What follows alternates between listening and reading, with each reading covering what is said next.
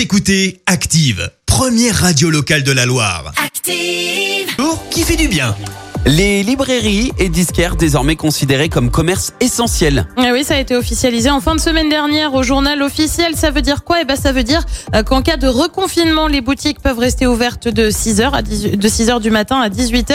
Euh, C'est par exemple le cas à Nice et Dunkerque sous confinement les week-ends.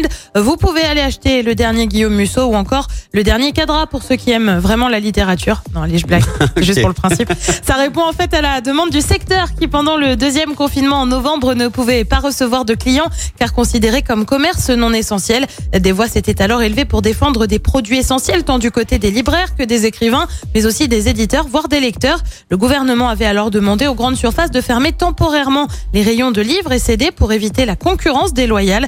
La ministre de la Culture, Roselyne Bachelot, s'est félicitée de cette nouvelle. Les librairies sont des commerces essentiels, cela n'a jamais fait aucun doute.